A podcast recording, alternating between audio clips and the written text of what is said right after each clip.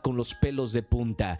Tengo a uno de los mejores investigadores y de fenómenos paranormales, fantasmas, y, y hoy vamos a hablar de, de, un tema escabroso porque es la casa de un asesino que se encuentra aquí en nuestro país.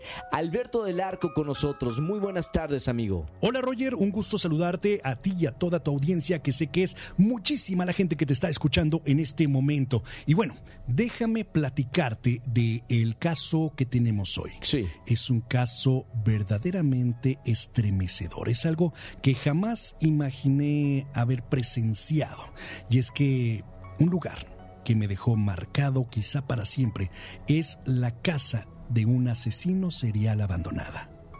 Así es, tal y como lo escuchas. Hace poco accedí a una propiedad donde pues estaban todavía las pertenencias de esta persona. Pero primero déjame contarte de quién se trata. Sí. Es un señor que se llama José de Jesús alias El Hormiga y lo detuvieron exactamente en agosto del 2021.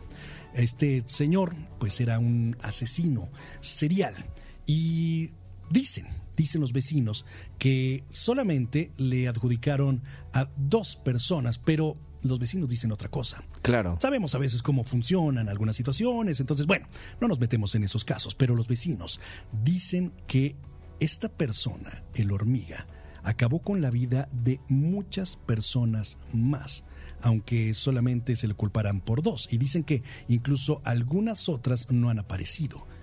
Se cuenta que probablemente estén enterradas dentro de esta misma propiedad.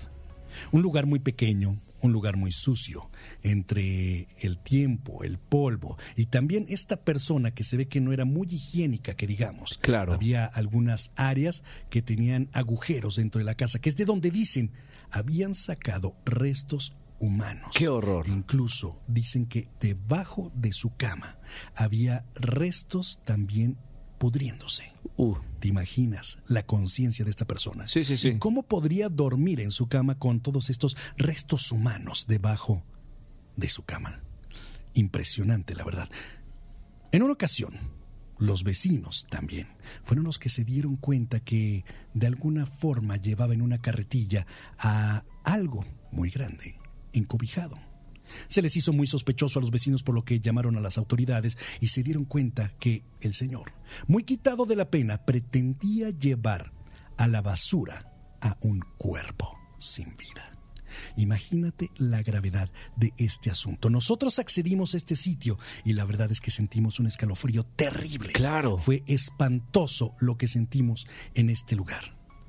Utilizamos este aparato del que te he platicado anteriormente, el Sí, llamado sí, sí. Spirit Box, donde contactamos con los seres del más allá a través de las frecuencias de radio.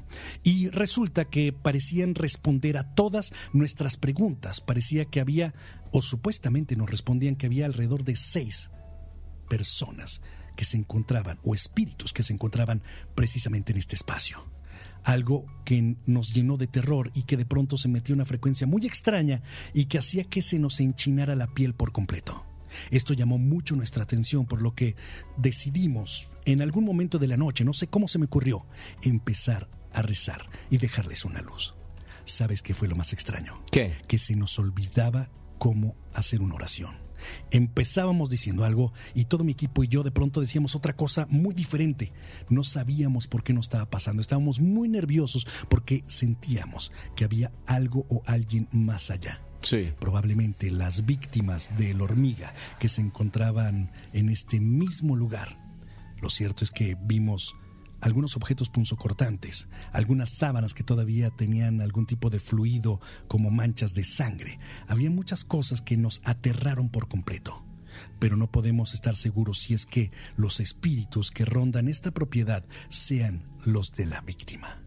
Alberto, yo no, no puedo creer, estoy escuchando eh, esta historia. Uno que es, es algo que no es una ficción, es algo real. Dos, que tengas la valentía de, de hacer esta investigación con todo tu equipo. Es algo que yo no podría hacer y te lo reitero, es un honor que estés con nosotros todos los jueves en esta sección porque pues hay que tener sangre fría y hay que tener valor para enfrentarse a, este tipo de, cosas, y algo tan real como un asesino serial. Eh, la historia que cuentas es eh, aterradora. Así es, Roger algo completamente aterrador lo que pasó en este espacio y bueno, da muchísimo escalofrío el encontrarse ahí claro. unos minutos. Bueno, Alberto, eh, muchísimas gracias por estar eh, aquí como todos los jueves. Tengo que decirte sinceramente y la gente que nos está escuchando, cuatro millones de personas nos escuchen en esta tarde.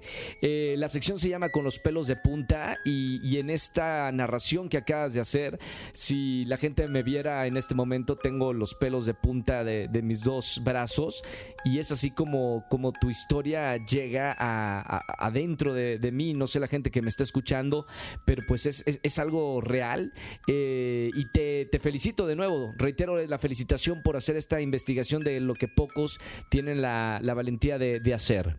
Así es, Roger. Pues muchísimas gracias. A mí me encuentran como Alberto del Arco en todas mis plataformas digitales. Un abrazo. Un abrazo con mucho cariño. Hasta pronto. Bueno, todos los jueves, eh, Alberto del Arco, síganlo por favor en todas las redes sociales. Eh, tiene muchas investigaciones de estos fenómenos paranormales, casas embrujadas, mexicano, y que está con nosotros aquí en esta sección todos los jueves, con los pelos de punta. Literalmente, eh, así me, ha puesto en su narración en esta sección.